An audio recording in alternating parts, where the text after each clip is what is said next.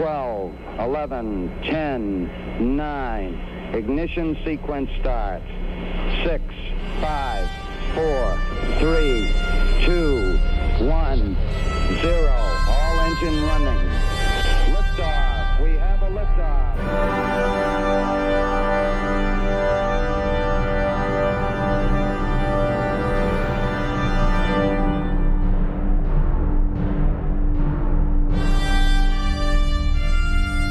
Countdown Podcast Folge 12. Ich bin der Christopher und ich begrüße den Frank. Hallo Frank.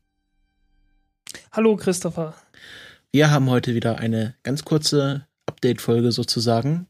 Und ähm, wir beginnen mit unserem Lieblingsthema.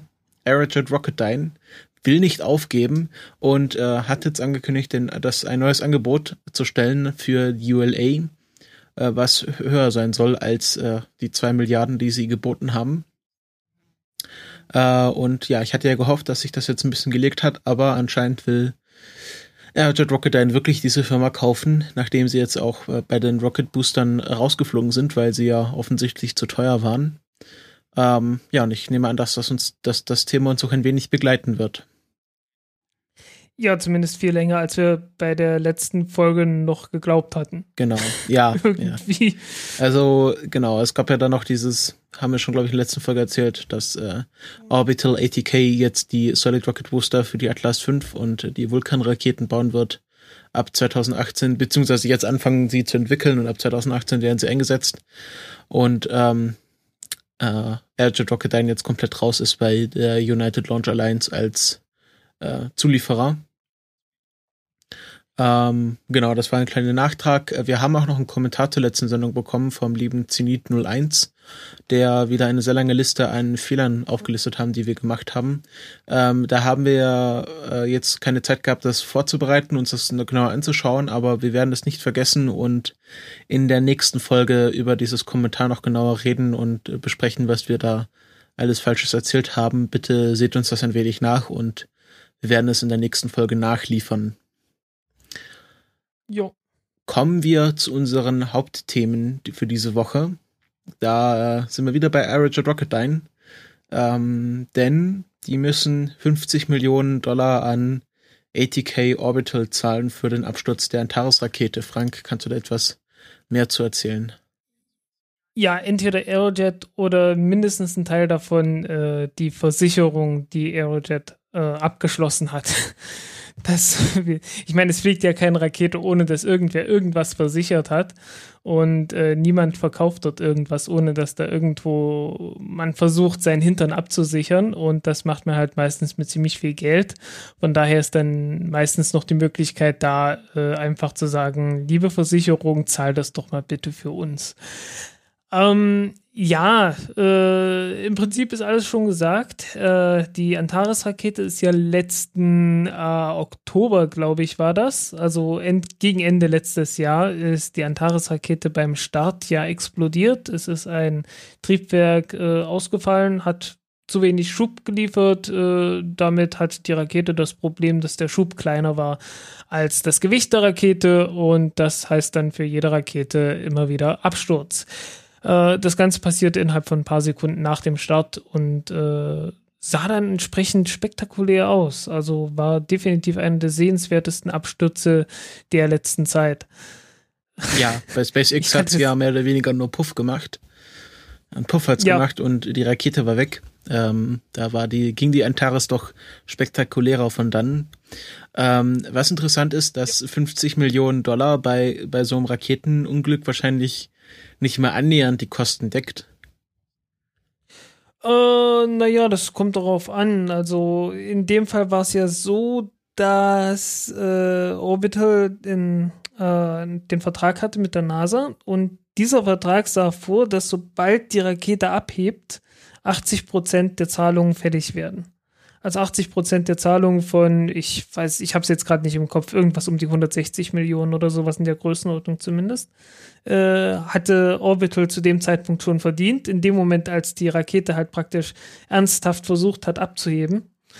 Äh, und äh, die restlichen 20 Prozent waren dann einfach nur so die, die Erfüllung halt, ne? Und das hat Aerojet, äh, nee, Blödsinn, das hat äh, Orbital Sciences dann auch bekommen, das Geld, und zwar von der Versicherung, weil es sich ja sowieso alles versichert. Also, äh, da war nicht, nicht das große Problem.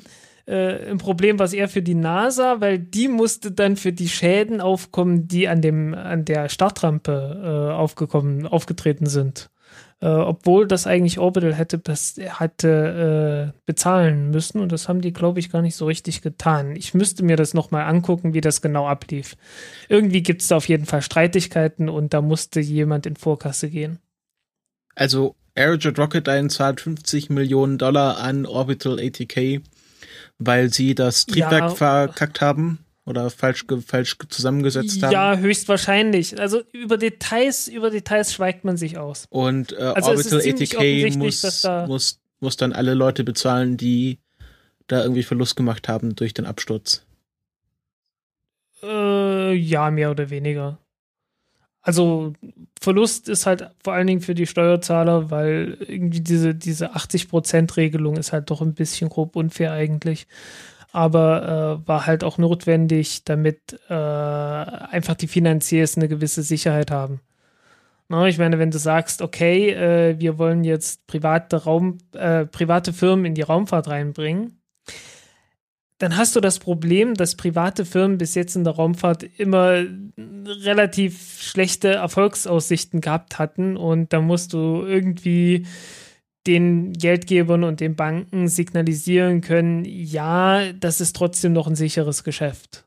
Ne? Auch wenn es, so wie es dann ausgesehen hat, äh, relativ gut gelaufen ist. Also man hätte sich ja durchaus vorstellen können, dass sehr viel mehr Raketen irgendwie abstürzen äh, bei den Versuchen, die ISS mit, äh, ja, mit Fracht zu beliefern ist ja so nicht passiert. Okay, es waren jetzt mal zwei, aber äh, im Vergleich zu dem, was in der Vergangenheit passiert ist an abgestürzten Raketen, ist es ja doch ziemlich gut gelaufen.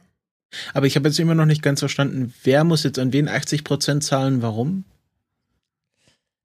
Äh, na, die NASA muss an Orbital 80 Prozent für das zahlen, was sie, was halt für jeden Flug äh, fertig wurde. Ich glaube, es waren, ich glaube, es waren irgendwas um die 160 oder 200 Millionen pro Flug oder was in der Größenordnung zumindest, äh, die halt die NASA für jeden Flug an Orbital überweisen muss, äh, einfach wegen Vertragserfüllung. Aber die, die Orbit Orbital hat ja den Vertrag nicht erfüllt. Ja, doch. Also, sobald die Rakete abhebt, ist der Vertrag zu 80 Prozent erstmal erfüllt für diesen Flug. Und die restlichen 20 Prozent gibt es dann halt bloß bei Erfolg. Ah, okay. Und der Erfolg ist halt, ist, hat halt nicht stattgefunden. Äh, genau, der Erfolg hat halt nicht stattgefunden. Äh, wie gesagt, im Prinzip ist das völlig unfair, aber unter den Umständen muss man sagen, äh, ist zumindest verständlich, dass diese Klausel gab. Mhm, okay. Einfach, aber weil, die, einfach weil das Risiko so riesengroß war. Es hat jetzt niemand Schuld eingeräumt. Nicht wirklich, nein. Also man, man schweigt sich aus. Äh, in Anbetracht dessen, dass Aerojet die 50 Millionen zahlt, könnte es sein, dass der Fehler wohl doch bei Aerojet lag, aber es sagt halt niemand, wo er jetzt genau lag. Es kann auch sein, dass die sich einfach darauf geeinigt haben, weil das irgendwie versicherungstechnisch äh, den Leuten gerade in den Kram passt oder was weiß ich. Ja, also ich habe ich, ja, ich höre jetzt kann an dieser Stelle mal einen Podcast pluggen, The Orbital Mechanics, sehr gerne, ist ein amerikanischer Podcast der im Grunde das gleiche macht wie wir, nur kürzer. Ähm, und die meinten halt, dass das auch sowas sein wird, dass, ähm, dass man gesagt hat, okay, ihr zahlt uns jetzt einfach 50, 50 Millionen S-Dollar und dafür, dafür zählen wir euch nicht vor Gericht oder, oder dann, dann fragt halt niemand, wer jetzt wirklich nach, wer jetzt schuldig ist und Sache ist geklärt und ähm, ja, so wird das halt wahrscheinlich gelaufen sein. Ja. Äh, es war ja sowieso, also die, die ganze Rakete ist ja ein komisches Ding. Also äh, besteht ja aus einem alten sowjetischen Triebwerk oder beziehungsweise zwei alten sowjetischen Triebwerken, die damals für die Mondrakete gebaut wurden. Die sowjetische Mondrakete, die nie erfolgreich geflogen ist, die hatte 30 Stück von diesen Triebwerken in der ersten Stufe. Mhm. Nee, 24, glaube ich. Äh, ich glaube, es waren irgendwie, es war irgendwie sowas wie äh, 24 in der ersten und 6 in der zweiten oder was in der Größenordnung. Ich habe es jetzt nicht mehr im Kopf, ich müsste nachgucken. Also äh, jedenfalls richtig, richtig viele davon auf einmal und in der, in der Antares-Rakete sind halt zwei unten drin gewesen. Äh, finanziert wurde das Ganze natürlich von einer amerikanischen Firma, aber die erste Stufe an sich, alles restliche, die restliche Hardware, wurde gebaut von einer ukrainischen Firma. Und wenn ich mich jetzt nicht irre, ist das, ist das Juschmasch gewesen. Es gibt da immer zwei. Es gibt Juschmasch und Juschneue. Mhm. Und äh, ich hoffe, ich habe die Aussprache jetzt nicht völlig verhunzt. und ja, die haben jedenfalls das gebaut weil die haben ansonsten auch schon die Zenit-Rakete gebaut, die für Sea Launch äh, geflogen ist, was so ein Joint Venture von Russland und Boeing war. Und ja, also es, es gab da komische Verwicklungen schon in der Vergangenheit in der Raumfahrt zwischen Russland und den USA. Und das war ein Teil davon. Bloß in dem Fall ging es halt alles über, über die Ukraine. Mhm. Zweite Stufe war dann nun wieder amerikanisch. Äh, tatsächlich ein einfaches Feststoffdings, äh, das nicht sonderlich effizient war, aber es war wohl preislich gerade das, was am, am günstigsten und leistbarsten war. Und das eigentliche Raumschiff, das wurde dann von Thales Alenia gebaut, äh, die bekanntlich aus Italien kommen. Und ich glaube, irgendwie die, die Steuersoftware und die, die Steuerung von diesem Raumschiff, das kam dann wieder von Orbital selber. Also viele, viele Verwicklungen. Das Ganze war einfach nur so es war wirklich wie ein gigantisches Bastelprojekt, wo man verschiedene Teile von verschiedenen Leuten irgendwie an einem Ort zusammengebracht hat und dann gehofft hat, dass das Ganze an einem Stück nach oben fliegt. Hm. und diese Antares-Rakete wird die noch benutzt? Ähm, die soll demnächst wieder fliegen und zwar mit einem anderen Triebwerk, das RD 181 was ein halbes RD180 ist, beziehungsweise, na, eigentlich auch nicht ganz. Es ist eigentlich eine Amerikaner, eine amerikanisierte Version des RD191, das jetzt äh, mit der Angara-Rakete der Russen äh, benutzt wird. Äh, Angara-Rakete hatten wir uns darüber schon mal unterhalten. Ich weiß nein, es noch, nicht, gar nein. nicht. Hatten wir noch nicht, okay. Äh, muss dann irgendwann mal kommen. Jedenfalls ist das die, die neue russische Rakete, die demnächst die Proton ablösen soll. Mm, okay. Äh, und, ah, und, eine Reihe, ja. und eine Reihe kleine Raketen. Ja, ich erinnere mich. Die halt letzten Endes, ja, die wichtigste ist halt, die wichtigste ist halt die Angara 5 Rakete und äh, die besteht in der ersten Stufe aus fünf Teilen, die alle identisch sind. Die haben jeweils ein Triebwerk und halt äh, den, äh, den Treibstofftank. Ja, Davon werden fünf auf einmal zusammengebündelt sozusagen und das ist dann die erste Stufe und da kommt dann noch eine zweite Stufe drauf und fertig ist die Rakete. Äh, eigentlich eine relativ clevere Angelegenheit, weil äh, man kann dann noch einfach bloß ein Modul nehmen und hat damit auch eine Rakete. Ne? Und nimmst ein Modul, äh, bastelst da eine kleinere zweite Stufe drauf und hast äh, eine andere Rakete. Ja. Früher war zumindest mal vorgesehen, dass man auch äh, das Ganze mit drei Modulen macht, eine Angara 3 Rakete, aber ich glaube, die ist irgendwie wieder vom Tisch geflogen. Okay. Und die Angara 5 soll auch noch als bemannte Version rauskommen. Und da verzichtet man auf die zweite Stufe, weil im Prinzip ist das ja eine zweistufige Rakete. Denn äh, du hast ja diese fünf Module und die, wenn du jetzt das, das mittlere Modul, das wird kurz nach dem Start auf minimalen Schub runtergedrosselt, äh, verbraucht damit sehr viel weniger Treibstoff. Und wenn dann die restlichen vier irgendwann ausgebrannt sind und abgetrennt werden, dann ist halt noch jede Menge Treibstoff in der mittleren Stufe übrig. Und äh, ja, die kann dann noch weiter fliegen, wie eine zweite Stufe halt.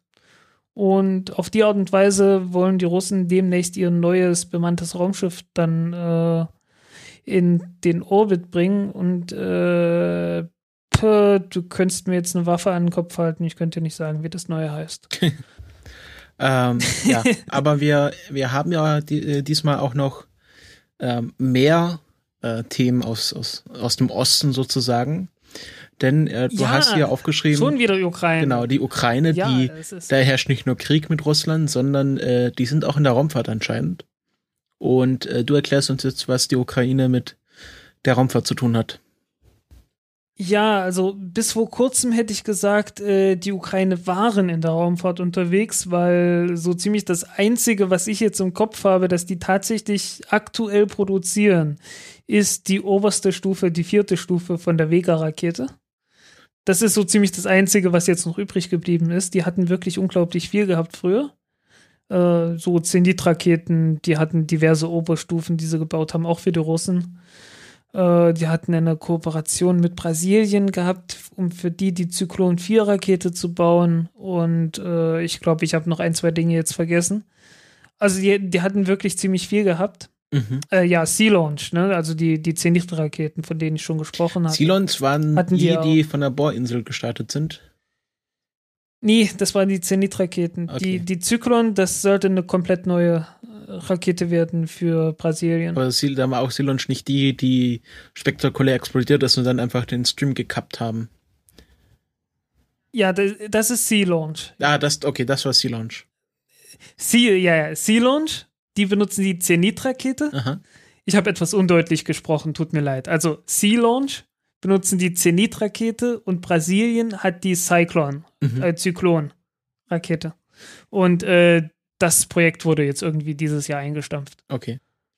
Äh, ja. Gut, was will jetzt die Ukraine? Also die Ukraine hat durch, also die, die Ukraine ist jetzt nicht so ein, so ein Hobbybastler oder so. Also die sind schon richtig groß mal gewesen. Äh, und äh, die haben auch durchaus die, die Kapazität, alte sowjetische Technik bei sich selbst herzustellen. Und äh, haben das auch gemacht, beziehungsweise haben halt äh, die, die technische Entwicklung so weit vorangetrieben, dass das auch tatsächlich umsetzen konnten oder könnten zumindest. Und haben dann ein Triebwerk entwickelt, das nannten sie RD 810 äh, erinnert irgendwie ein bisschen an RD 180, aber naja, was soll's. Äh, naja, jedenfalls, äh, es basiert mehr oder weniger auf der gleichen Technologie, was auch die Russen haben. Äh, auch die gleiche Technologie wie dieses äh, RD 180 Triebwerk, mit dem die Atlas 5 betrieben wird. Und man hat jetzt vor, zusammen mit, einem Ameri mit einer amerikanischen Firma, die sich nennt United States Propulsion Group, LLC, äh, frag mich nicht, wie neu die, wie neu diese Firma ist. Es kann sein, dass die gerade erst gegründet wurde. Ich weiß es nicht. Äh, kann auch sein, dass die ganz alt ist und ich weiß bloß davon noch nichts. In alter Familie. Die wollen jetzt zusammen mit der ja, ich habe keine Ahnung. Ich müsste mit gucken. Der Mayflower sind sie äh, gekommen. ja, so oder so ähnlich. Äh, keine Ahnung. Äh, jedenfalls, die, die wollen jetzt zusammen mit dem, Sta dem ukrainischen Staatskonzern Just Neue äh, halt so ein Triebwerk bauen und das nennen sie dann Guardian 250. Äh, die 250 bezieht sich auf den Schub, also 250 Tonnen Schub soll ein so ein Triebwerk haben und die wollen das im Doppelpack verkaufen und nennen es dann Guardian 500. Äh, woher kommt diese komische Bezeichnung? Also, äh, das ist ein Wink mit dem Zaunpfahl in Richtung Verteidigungsministerium weil das Verteidigungsministerium steht ja dahinter zu sagen, äh, unsere militärischen Satelliten dürfen jetzt gefälligst nicht mehr mit diesem russischen RD-180-Triebwerk äh, gestartet werden. Das wäre ja und, Kommunisten. Ja, dann, ja, ja, und äh, naja, deswegen also zumindest schätze ich mal, nennt man es deswegen Guardian, damit das gleich so in Richtung Verteidigungsministerium äh, gemünzt ist. Ne? Ja ja, äh, der eigentliche Witz ist halt, äh, es soll praktisch äh, wirklich das passieren, was in China überall passiert ist. So heißen, es wird ein kompletter Betrieb äh, in den USA aufgebaut. Also die, die komplette Technik wird von ukrainischen Leuten äh, in, der, in der USA gebaut.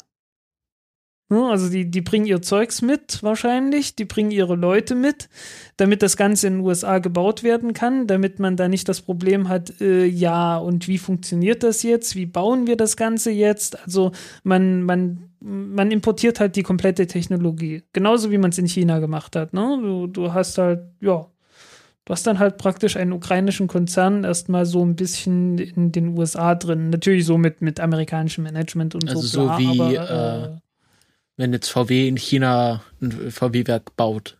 Genau, genau. Bloß eben nicht äh, Deutschland Richtung China, sondern Ukraine in USA. Ja, okay. Aber so kann man sich das vorstellen.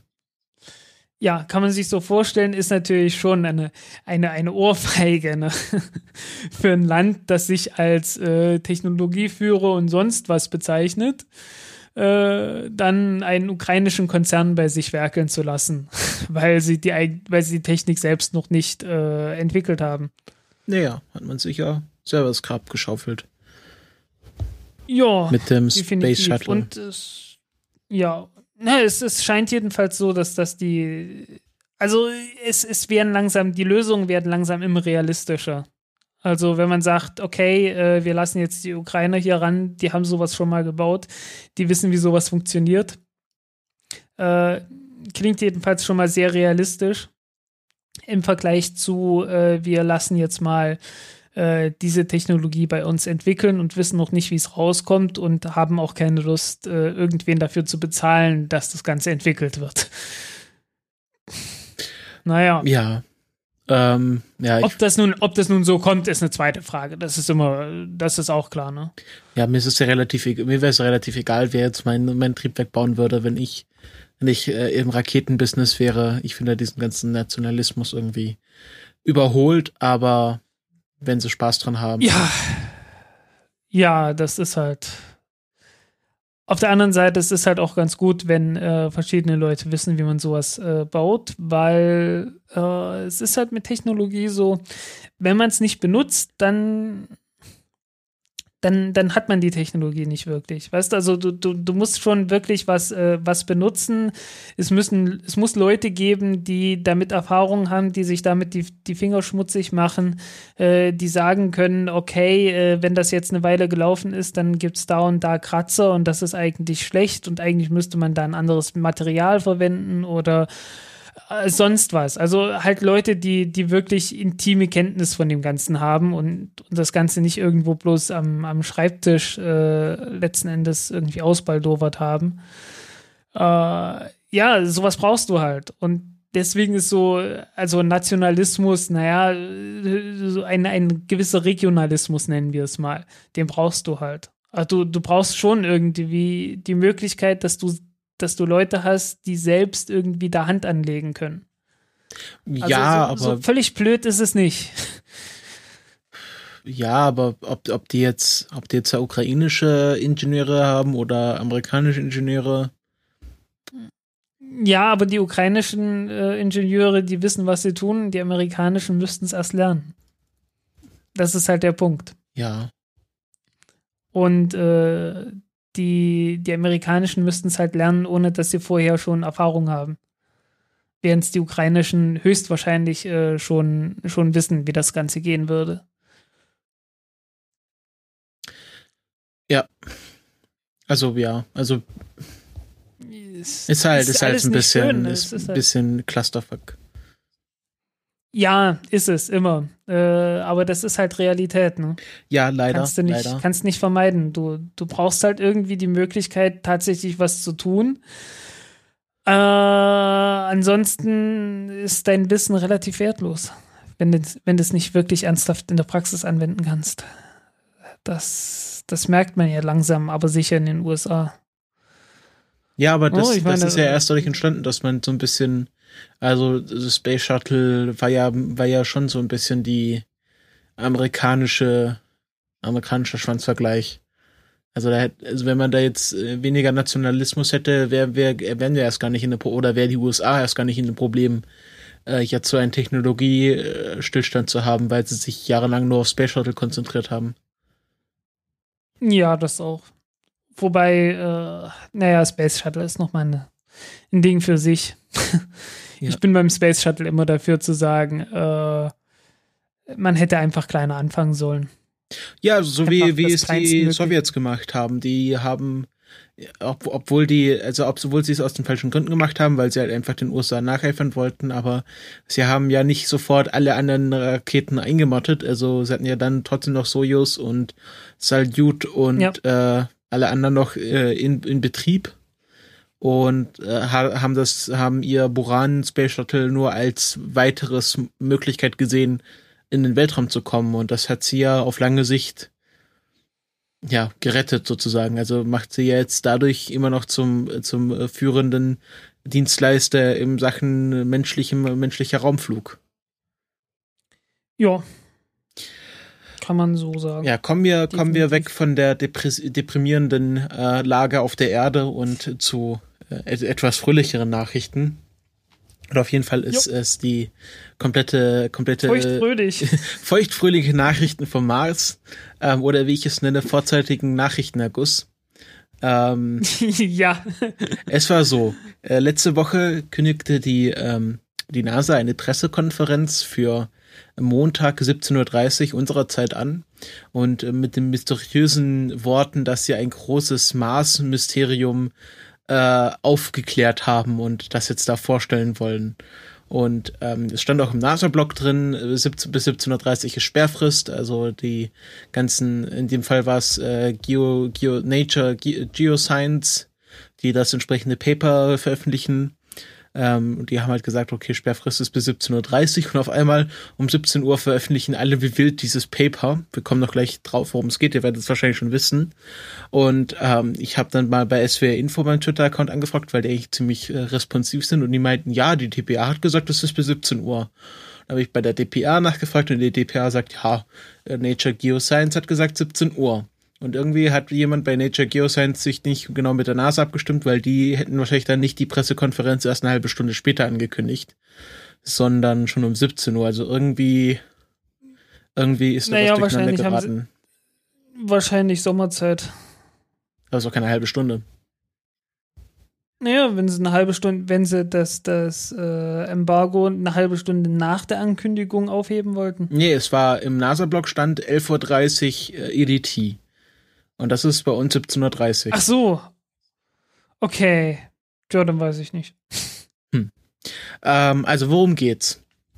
Ähm, es wurde ein Paper gepublished, was ähm, sich damit beschäftigt, wie man durch äh, Strahlungs, äh, durch Wellenlängens, Wellenlängenmessung von ähm, warte kurz, wo ist denn das jetzt? Genau, Wellenlängenmessung von, von Marsbildern, vom Mars Reconnaissance Orbiter und vom Compact Reconnaissance Imager, also von diesem CRISM-Teil, ähm, wie man äh, nachweisen kann, dass es ähm, feuchtes Salz auf dem Mars gibt. Äh, genau genommen äh, hydrierte Perchlor Perchlorite, Perchlorat. Hydrated, Hydrated Perchlorate. Ähm, weil äh, das, das, es gibt auf dem Mars äh, wiederkehrende Hangstriche, sogenannte Recurring Slope Lineae. Ähm, die sind schon, glaube ich, seit zehn Jahren sind die äh, bekannt und man hat auch schon seit zehn Jahren vermutet, dass das eben durch, dadurch entsteht, dass da sich flüssiges Wasser bildet. Aber man konnte es halt nicht wirklich nachweisen. Und erst jetzt durch dieses Paper, durch Analyse von, ja, von Wellenlängen, also wie viel Licht in welcher Wellenlänge vom Mars reflektiert wird, ähm, konnte man das jetzt erst nachweisen und geht davon aus, dass ähm, wenn der Mars äh, sich durch, äh, durch einfach durch die normale Jahreszeitenwechsel erwärmt, also sie sprechen von Temperaturen zwischen 300 und 250 Kelvin, was etwa minus 20 bis 20 Grad Celsius entspricht.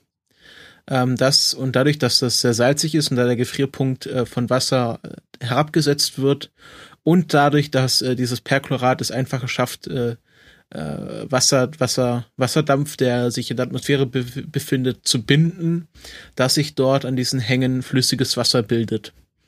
Und ja, das hatte man, da kann man jetzt mit diesem Paper ziemlich genau nachweisen. Ja, also völlig neu war es nicht. Man hat ja auch schon beim Phoenix Lander äh, gesehen, dass sich an den, an den Stützbeinen äh, etwas gebildet hat, das doch sehr nach Wassertropfen aussah. Also äh, ist, ist, ist alles sehr mäßig überraschend. Aber nicht so für ähm, mäßig überraschend, dass das kennen die normalen Medien nicht. Also sind alle kollektiv ausgerastet und ja, Wasser auf dem Mars gefunden. Also ich meine, dass es Wasser auf dem Mars gibt, das war schon länger bekannt, halt immer nur als Eis. Ja. Ähm, und wie gesagt. Ja, äh, es, es gibt ja immer dieses, dieses Bild, das dann äh, durch Twitter zumindest ja, fliegt. Ein Glas Wasser äh, auf dem Marsriegel und ja. dem Glas Oh, so schlimm. Ähm, aber ja, Twitter ist ja, spielt ja gerne einen Witz ziemlich lange durch. Ähm, ja, aber es, ist, aber äh, es liegt halt auch daran, dass man diesen Witz wirklich immer und immer und immer wieder gnadenlos recyceln kann. Ja. Weil es, es kommt halt echt wie das Uhrwerk, dass die, dass die NASA immer und immer wieder äh, genau dieselbe Meldung bringt. Oh, Wasser auf dem Mars gefunden. Naja. Ähm, und sich da einfach nichts Besseres hat einfallen lassen. Ähm, genau, manche, manche älteren äh, Weltraumwissenschaftler, die auf Twitter sind, also ich habe mir da so eine kleine Twitter-Liste ja zusammengeklickt, die meinten, ähm, ja, also ihr jungen Hüpfer, wir haben das hier schon seit 1969, seit Viking Wong, dies, äh, Viking 1, dass wir dass wir solche Meldungen äh, durchspielen müssen. Also das ist jetzt nichts Neues. Ja. Ähm, aber es war halt auch, dass also viele, die von denen ich das nicht erwartet haben, die dann voll auf diesen Hype-Train aufgesprungen sind und gesagt haben, ja, das ändert alles. Ähm, sie haben ja dann sprechen, haben dann auch auf der Pressekonferenz noch über Mars 2020 gesprochen. Also das ist ja diese festgeplante Mission, wo wir auch schon drüber gesprochen haben, wo es, wo jetzt vor kurzem die ähm, Landeseiten noch mehr genauer begutachtet wurden und wo jetzt sechs in der Auswahl sind. Das hatten wir mal in einer Folge. Und darüber haben sie auch gesprochen, ja. weil das ja natürlich auch Implikationen für diese Mission hat.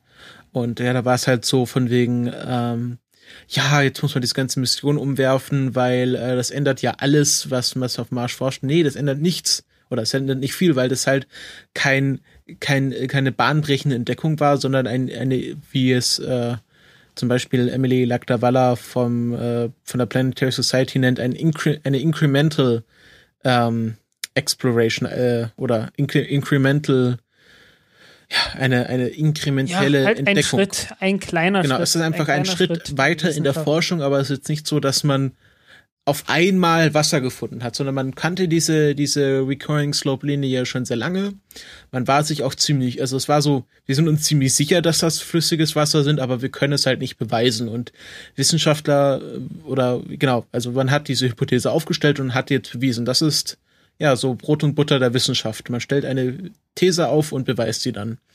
Aber das ist jetzt ja. nichts, was jetzt, äh, was jetzt äh, Raum und Zeit in Frage stellt und äh, natürlich wird man jetzt auch bei der Auswahl von äh, Experimenten und Forschungsinstrumenten, äh, die man auf Mars 2020 packt, sowas auch berücksichtigen oder bei der Auswahl der Landeseite, aber es ist nicht so, dass man jetzt sagt, allen anderen Forschungsprojekten Landestelle sagt, meinst du? Was?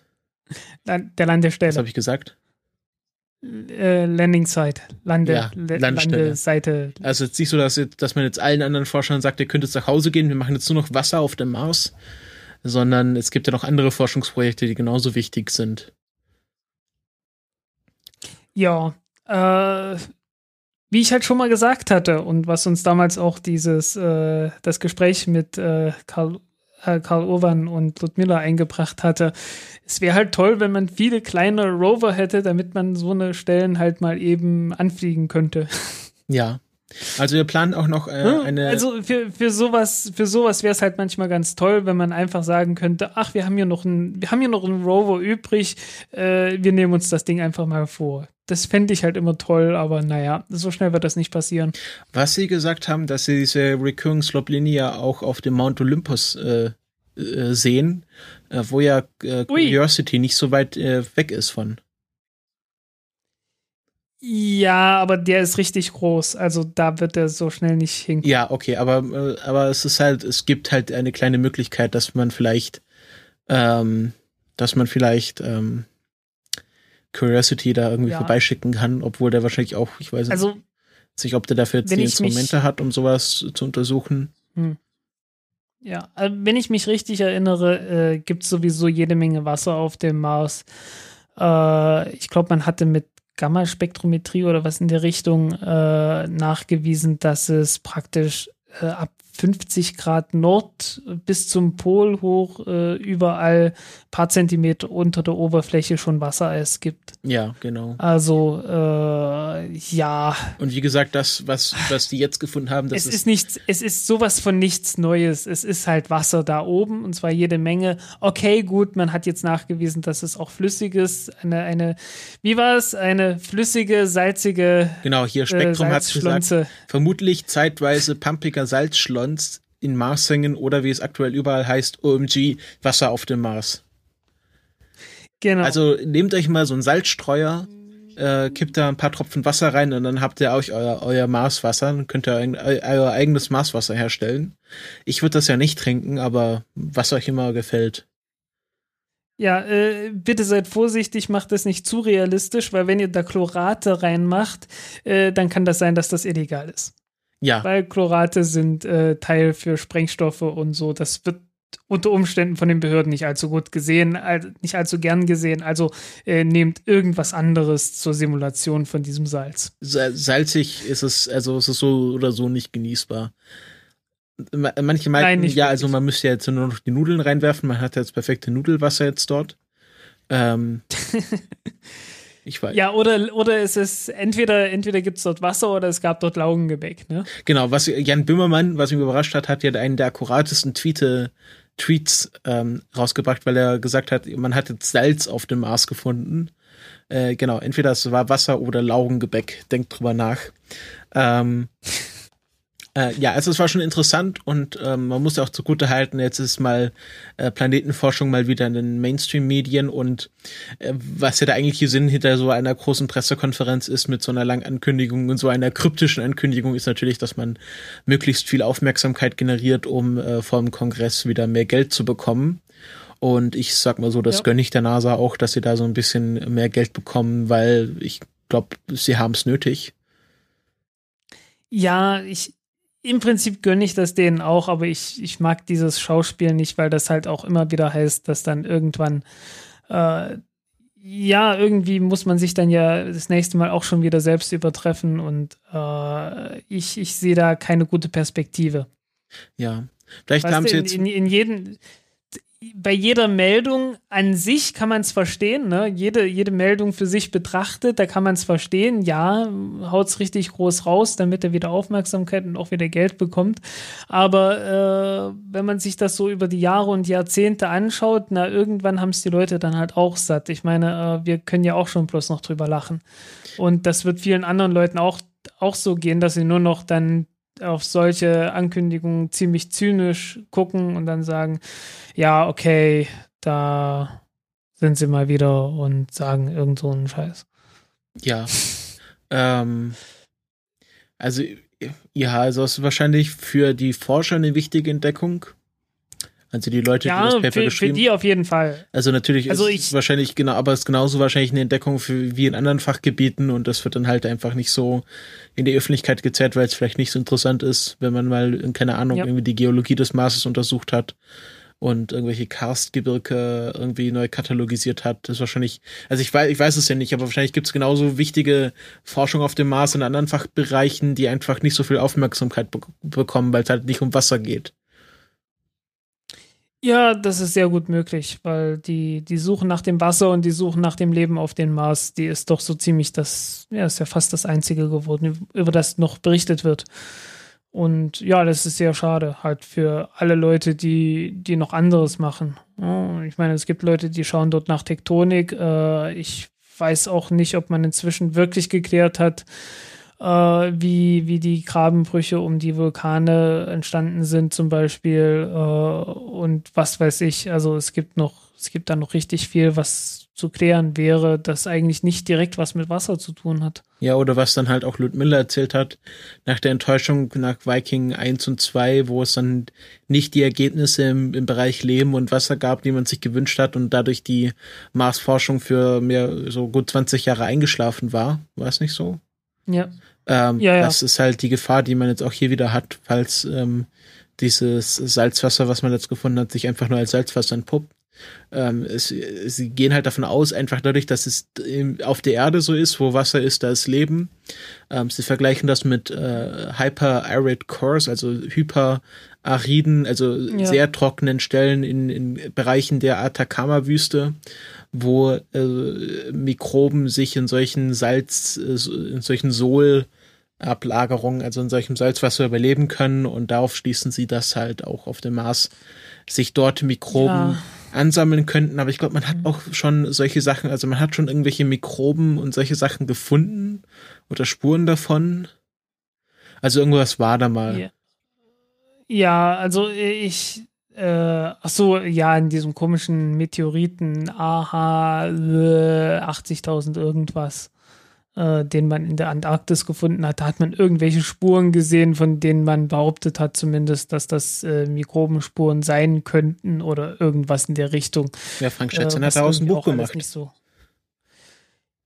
Das kann sein, äh, sowas lese ich nicht. Ja, ist auch schon gesagt. Also in neun Monaten werden wir dann oder in zehn, zwölf Monaten werden wir wahrscheinlich dann eine Welle an Büchern haben, die sich auf diese Meldung dann irgendwelche Science-Fiction ähm, äh, Geschichten ja. schreiben aufgrund dieser, also es ist ja.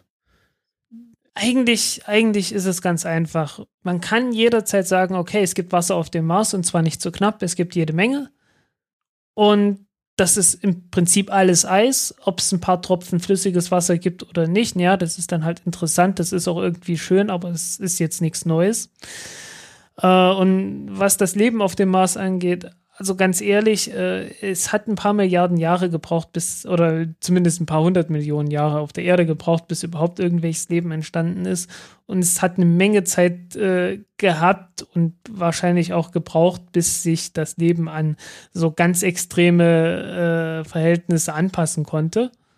Äh, wie halt irgendwie ganz extreme Salzhaltigkeit, äh, ganz extreme Kälte und so weiter und so weiter.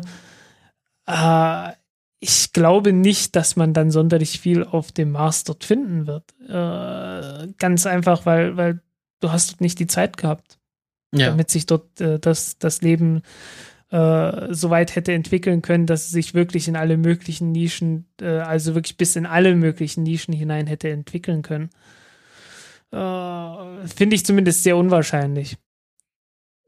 Kann falsch sein, logisch. Also, ja, also es gab dann noch eine eine interessante Pressekonferenz, wo es um Public, also irgendwie um Public Relations geht und wie sie auch, sie haben jetzt ja sehr viel äh, PR um diesen Martian-Film rumher, umher gemacht. Und die NASA hat es schon angekündigt, dass sie so eine Art äh, Science Fiction versus Science Facts äh, PR-Kampagne fahren wird, wenn der Film in die Kinos kommt in den USA. Und eine sehr schöne Aussage, die ich äh, gehört habe, war, äh, People find science interesting, you just can't call it science. Also Leute finden äh, Wissenschaft interessant, man darf es nur nicht Wissenschaft nennen. Und ähm, ja, also ich, ich gönne NASA die Publicity, sie können jedes Geld gebrauchen, was sie, was sie bekommen können, aber es ist halt auch äh, ein gefährliches Spiel, was man da mit der Öffentlichkeit spielt, wenn man ständig solche äh, Major äh, ähm, Dinge. Major Discoveries. Genau, Major ja, Discoveries. Große, große Entdeckungen anzukündigen, die dann irgendwann halt immer die gleichen sind und äh, auch nicht wirklich neu sind. Und ich, ich kann es halt, ich kann es halt bald nicht mehr hören. Und auch wenn Leute halt jetzt sagen, ja, das wird jetzt nochmal die, die, eine, äh, man darf ja nicht mehr bemannte Raum, Mars-Mission sagen, äh, also auch nach offizieller Sprachregelung äh, sollte man ja menschliche Mars-Mission oder Genau, also bemannt ist ja dann ähm, generisches Maskulinum. Also ich sage jetzt eine menschliche Mars-Mission äh, durch diese Entdeckung jetzt nochmal vorangetrieben wird, aber ich glaube, auch ohne diese Entdeckung werden wir über länger oder später Menschen auf dem Mars haben, da bin ich mittlerweile ziemlich sicher. Ob das jetzt ja, 2030 ist oder 2040 oder 2050 ist, macht auf lange Sicht jetzt auch keine Rolle. Also spielt auch keine ja. Rolle. Also ob es nun, ob's ja. nun Amerikaner sind, das will ich langsam mal bezweifeln. Ja, ähm, ja, die Chinesen sind ganz gut dabei. Ich meine, die Inder sind ja auch ziemlich erfolgreich zurzeit. Ja, vielleicht so ein, also ja. da braucht es noch eine Weile. Vielleicht, vielleicht wird er der erste Mensch auf dem Mars ein Asiate. Ähm, Wäre ja auch mal interessant. Es gab ja dann von Kennedy ja. hat ja hatte ja vor, dass die ersten Menschen auf dem Mond ein Schwarzer äh, eine Frau und glaube ich dann halt noch ein weißer Mensch sein sollte. Also wollte auf jeden Fall einen Schwarzen in der in Apollo 11 mitschicken. Ähm, ja. Wurde dann halt zu, davor ermordet, deswegen ist das nicht passiert. Aber äh, vielleicht kann man da mit dem Mars vielleicht äh, mal was Gescheites draus machen. Ähm, es ist auf jeden Fall spannend. Wir planen da auch noch etwas mehr zu, zu machen. Äh, vielleicht wieder mit Karl und Ludmilla. Die haben ja da die Expertise auf jeden Fall. Und ähm, wir gehen jetzt weiter zu unserem alten Freund Pluto, der uns jetzt schon in der dritten Woche mit schicken Bildern beglückt. Ähm, diesmal das bisher oder wahrscheinlich jetzt maximal aufgelöste Bilder von seiner Oberfläche. Also man hat jetzt die, die hochauflösendsten Bilder von vom Flyby bekommen, ähm, die halt diese Kamera der Lorry Imager aufnehmen kann.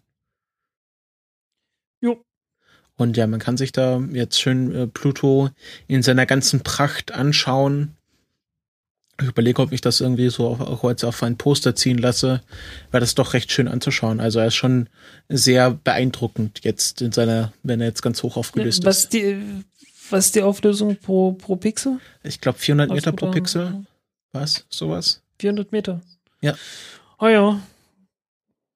Immer noch zu grob, um, um auch nur ein. Um Recurring meine, Slope muss Linear sich- auf dem muss sich- zu erkennen. Muss man sich vorstellen, also äh, das, ein Pixel ist immer noch äh, so groß wie ein Flugzeugträger. Ja. Also. Ne? Und äh, der, um zu, zum Vergleich, der Mars Reconnaissance Orbiter oder XRISM kann, glaube ich, 0,25 Meter pro Pixel aufnehmen.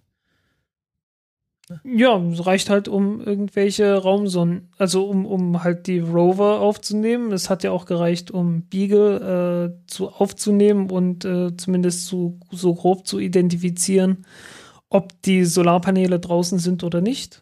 Ja.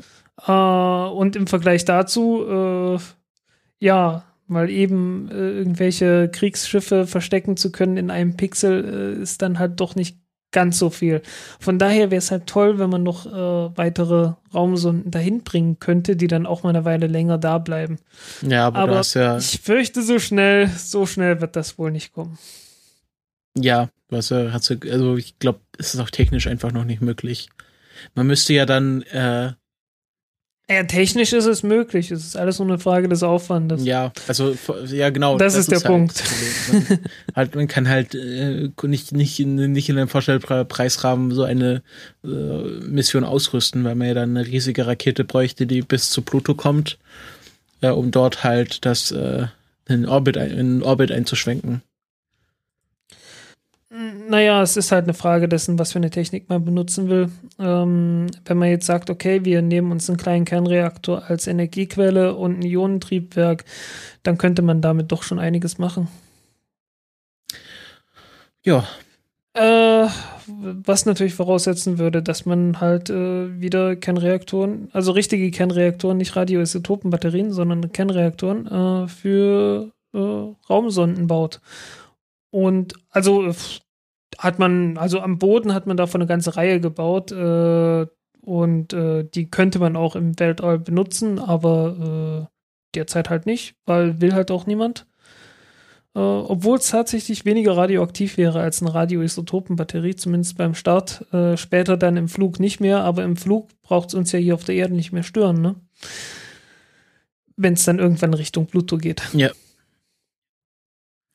Ähm, ja, dann äh, beschließen wir damit unsere Themen und kommen zur Raketenvorhersage. Jetzt muss ich gerade noch mal hier das richtige Tab finden. Ähm, Ja, da wer, wer Anregungen für, warte mal kurz, wer Anregungen für Themen hat, äh, schreibt sie einfach mal in die Kommentare. Äh, entweder beim Countdown-Blog oder bei mir in dem Blog, äh, bei was geht. Äh, schreibt sie einfach mal rein, wenn ihr irgendwas wissen wollt. Äh, wie gesagt, dafür sind die Dinger da.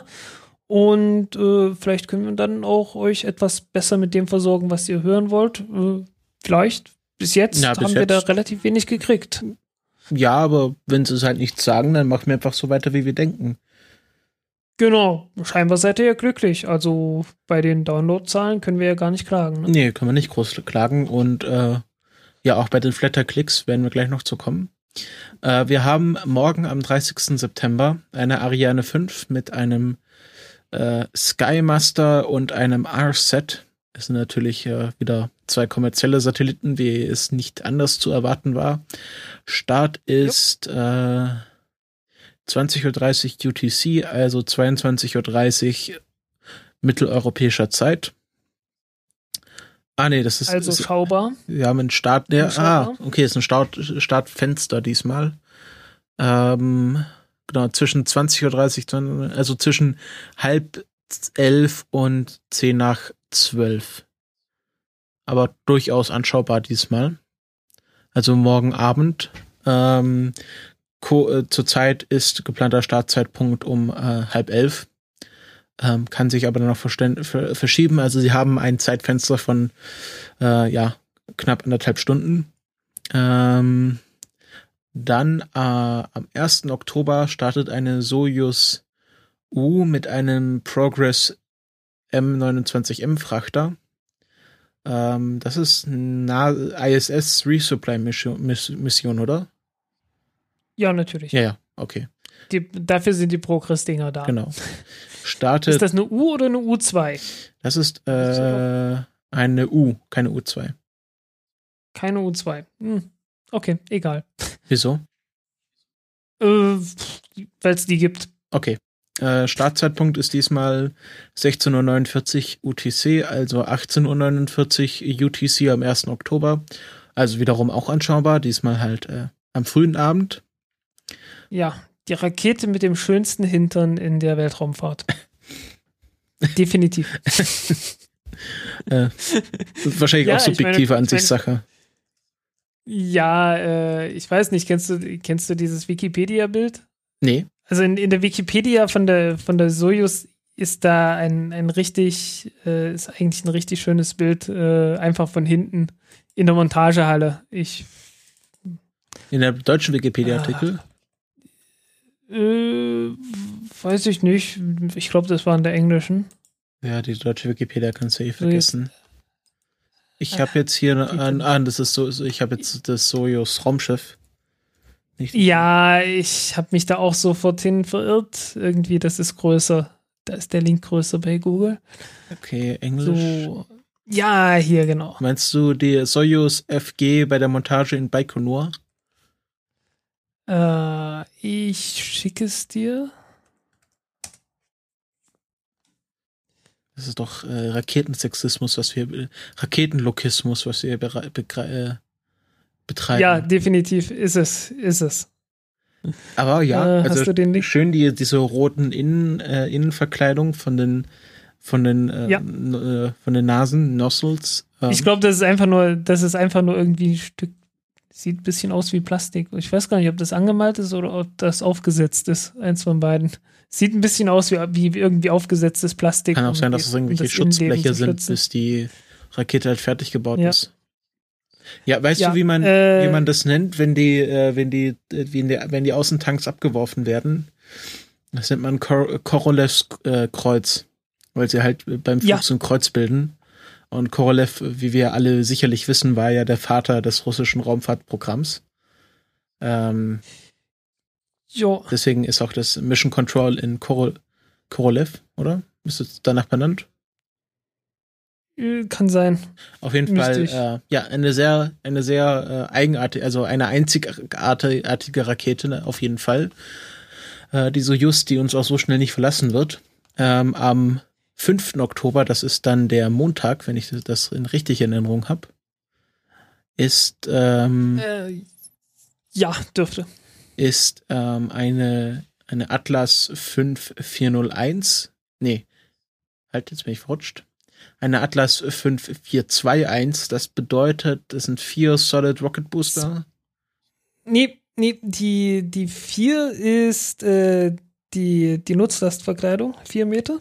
Okay, vier Meter und. Die zwei ist die, die zwei ist die Zahl der, der Solid Boosters und die eins äh, hat keine Bedeutung mehr, weil genau, das sind die Triebwerke. Äh, das ist eigentlich die Oberstufe. Triebwerke in Oberstufe, das ist die Zahl aber es gibt nur ein, eine Konfiguration von denen.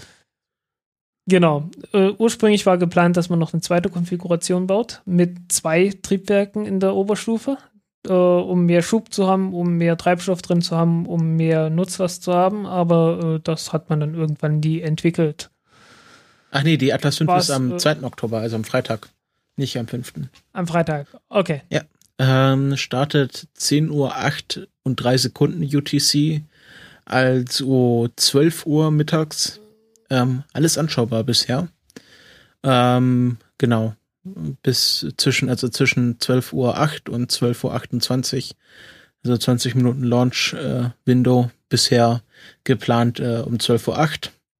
Cape Canaveral, Florida. Ähm, bringt einen mexikanischen Fernsehsatelliten hoch, also ein, auch wieder ein kommerzielles, ein kommerzieller Flug beziehungsweise ein kommerzieller Satellit, ist aber bei der Atlas eher seltener, dass sie kommerzielle Satelliten hochschießen. Das ist, das ist tatsächlich ungewöhnlich, ja. Ja. Wahrscheinlich äh, wird sich wahrscheinlich Mr. Trump freuen. Ähm, der ist ja so ein Freund von Mexikanern. Ja, äh, ich glaube, dass das Problem war irgendwie, es gab ja mit der Proton die Probleme, es gab mit der Falcon 9 Probleme. Ich glaube, irgendwie, irgendwie sind denen die, die Raketen ausgegangen. Ja. äh, genau. Und dann am ja. 5. Oktober sind wieder die Chinesen dran. Mit einer Long March 2D. Kannst du dazu was sagen? Äh, nicht wirklich. Das ist jedenfalls die ganz alte Variante äh, von, von der langen Marschrakete und äh, die wird ja dem nach und nach abgelöst durch neuere Varianten. Okay. Ja, ich kann, kann ich jetzt gerade wirklich nichts zu sagen. Gut. Ich weiß nur, die sind ziemlich zuverlässig, alles in allem. Ja. Ähm, springt ein Jeline 1a, Jeline 1b und Jeline 1c hoch. Ähm, ja, wird wahrscheinlich nicht viel zu bekannt sein. Hat auch äh, ein Startdatum äh, des der 5. Oktober. Es ist dann bei uns schon der 6. Oktober, das ist dann nämlich um 2 Uhr nachts. Hm. Ähm, also eher weniger anguckbar. Und es wird wahrscheinlich auch keinen Livestream geben bei den Chinesen. Ähm, aber ja, leider. Zur äh, Vollständigkeit weiß man gar nicht, ob das wirklich, ob das wirklich Mitternacht ist, ist eine zweite Frage. Äh, ich frage mich gerade, was das für Satelliten sind. Jeline. Das hätte man auch mal vorhin. Hätte man alles vorbereiten können, gell? Hätte man echt machen können, ja. Jilin ist eine Stadt in China. Satellites, ja. Äh, heißt auf Deutsch Glück verheißender Wald. Wettersatell Wettersatelliten? Ja, die Chinesen erzählen ja irgendwas. Remote Sensing for Commercial Use. Nee, äh, das ist ein, ein, ein, ein, letztens ein Kamerasatellit. Remote Sensing for Commercial Use. Äh, ob das nun stimmt oder nicht, ja, es ist halt ein, ein, ein Nicht-Spionagesatellit, der trotzdem mit Kameras auf die Erde guckt. Ja, wink, wink, natsch, natsch. So ungefähr, ja. Aber äh, ist ja bei uns nicht viel besser. Ja, ja, also da sind die, sind die Amerikaner auch nicht viel besser mit ihren Atlas. Die irgendwelche Navy Ja, und jede Menge andere Länder auch nicht. Also, ja, ja, aber äh, äh ist halt, also, sind halt. Ich meine, Malaysia hat ja auch, Malaysia hat halt auch schon sowas hochgebracht. Da kann ich mich gerade gut, gut dran erinnern. Und alle anderen, alle möglichen anderen Ländern haben das auch gemacht. Äh, es gibt ja auch eine ganze Menge, tatsächlich, es gibt ja eine ganze Menge ähm, kommerzielle äh, Anbieter von Satellitenbildern. Und die kommen halt tatsächlich von genau solchen Satelliten. Ja, irgendwo müssen ja die Google Maps Bilder herkommen. Ja, zum Beispiel. Okay, dann haben wir es geschafft. Es war ein bisschen wieder länger geworden. Diesmal, ich hatte eigentlich gar nicht gedacht, dass sie so lange sind. Aber doch wieder knapp eine Stunde. Ähm, ja, ja ist ja nur zu eurem Vorteil. Ähm, soll ja, soll ja euch nicht zum Nachteil gereichen. Ähm, wir sprechen uns nächste Woche wieder. Ach so, halt. Flatterklicks, hatte ich ganz vergessen. Wir danken natürlich auch dieser Woche wieder dem lieben Valentin bei Patreon, der uns immer noch bei Patreon unterstützt. Äh, und bei Flatter schaue ich jetzt gerade mal nach. Eine Sekunde. Ja, da sind äh, dazugekommen noch ein Nordlicht äh, für die Folge 10. Dann jemand Anonymes für die Folge 11. Ähm, noch Nordlicht für Folge 11 und Detlef Breitenbach für Folge 11. Ähm, ja, und viele Anonyme. Also ich sehe auch hier nicht alle. Das ist bei Flatter etwas komisch. Also wenn ich hier jemanden nicht vorgelesen habe, dann tut mir das leid, dann zeigt mir das Flatter einfach nicht an. Beziehungsweise hinter Someone versteckt sich bestimmt auch jemand. Ähm, der ja. Yoga hat mich auf eine sehr gute Idee gebracht. Wir haben äh, als Kulturpessimist Productions natürlich auch einen Affiliate-Link bei Amazon. Den habe ich jetzt noch nicht so oft verlinkt, weil wir halt äh, selten hier auch im Podcast irgendwelche Produkte zum Kaufen empfehlen, äh, weil man keine Raketen bei Amazon kaufen kann, jedenfalls keine kommerziellen. Ähm, aber der äh, auch Yoga. Keine militärischen. das, das natürlich auch. Ähm, der Yoga meinte, er würde gerne seine Weihnachtseinkäufe über teilweise über unseren Amazon Affiliate Link machen. Das kann er natürlich gerne tun. Und wir werden auch für alle anderen, die gerade bei Weihnachtseinkäufen sind, den Affiliate Link mal in die Show Notes werfen und demnächst auch auf dem Blog verlinken, damit ihr, wenn ihr irgendwelche Einkäufe über Amazon tätigt, dass ihr damit Möglichkeit habt, das über unseren Affiliate Link zu tun. Das kostet euch nicht mehr Geld, aber wir bekommen dann ein paar Cent von Amazon dafür, dass wir euch äh, hergeleitet haben Ähm, genau, es ist dann eine sozusagen eine Win-Win-Situation. Ähm, ihr könnt dann ja so immer ein bisschen rotieren. Es gibt auch andere Podcasts, die solche Affiliate-Links haben. Und dann äh, immer wenn ihr einen Amazon-Einkauf macht, was ja durchaus öfters passiert, habe ich gehört, ähm, könnt ihr dann mal vielleicht bei uns reinschauen und unseren Link verwenden. Ähm, genau, wir bedanken uns bei allen Unterstützern und Hörern und Kommentatoren. Äh, kom kommentiert fleißig, schreibt uns iTunes-Rezensionen, das bringt uns auch immer weiter. Und wenn ihr Kommentare für Themenwünschen habt, dann äh, scheut euch nicht, die einzubringen. Wir werden darauf zurückkommen oder wenn ihr Korrekturen habt, die werden wir auch besprechen, wenn wir dran denken, ja. sie vorzubereiten. Ja, das tut uns leid, dass das für die Ausgabe noch irgendwie nicht geklappt hat, aber kommt bei der nächsten auf jeden Fall. Genau. Ich habe jetzt noch einen kleinen Rausschmeißer vorbereitet für die zeitsouveränen Hörer. Ich habe das jetzt noch nicht vorbereitet live. Ähm, es gibt einen amerikanischen äh, Conservative Radiomoderator Rush Limbaugh, den kennen vielleicht einige, der ähm, sich mal dazu äußert, warum die Entdeckungen auf dem Mars eigentlich ein, eine, eine Verschwörung der Kommunisten sind und äh, wir alle sterben werden. Ist ganz lustig, wenn man es äh, wenn man lustig findet, sonst könnt ihr jetzt einfach abschalten und bis nächste Woche. Ciao. Ciao. There's so much fraud. You know, there's, like there's uh Snurdly came in today. What's this NASA news? Is NASA news all exciting? He said, Yeah, they found flowing water up there. No kidding! Wow! Wow! Snurdly said. Flowing water on Mars. I said, Why does that excite you? What, do you go in there next week? What's the big deal about flowing water on Mars? I don't know, ma'am. It just, it just, wow. I said, You know what? When they start selling iPhones on Mars, that's when it'll matter to me.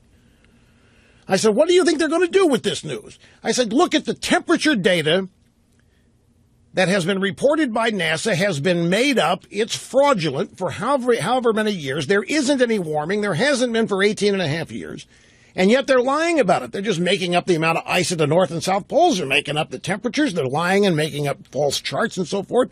So what's to stop them from making up something that happened on Mars that will help advance their left-wing agenda on this planet? And Snurdly paused. Oh, oh yeah, you're right. You know, when I play golf with excellent golfers, I ask them, does it ever get boring playing well? Does it ever get boring hitting shot after shot where you want to hit it? And they all look at me and smile and they say, never. Well, folks, it never gets boring being right either, like I am. But it, it doesn't mean it, it is any less frustrating. Being right and being alone is a challenging existence. So, okay, so there's flowing water on Mars. Yip, yip, yip, yip, yahoo. And hey, you know me. I'm Science 101, big time guy, tech advanced. You know it. I'm all in. But NASA has been corrupted by the current regime. I want to find out what they're going to tell us. Okay, flowing water on Mars. If we're even to believe that, what are they going to tell us that means? That's what I'm going to wait for. Because I guarantee you, let's just wait and see. This is September 28th. Let's just wait and see don't know how long it's going to take. But this news that there is flowing water on Mars is somehow going to find its way into a technique to advance the leftist agenda. I don't know what it is. I would assume it would be something to do with global warming, and could, maybe there was once an advanced civilization. If they say they found flowing water, next they're going to find a graveyard.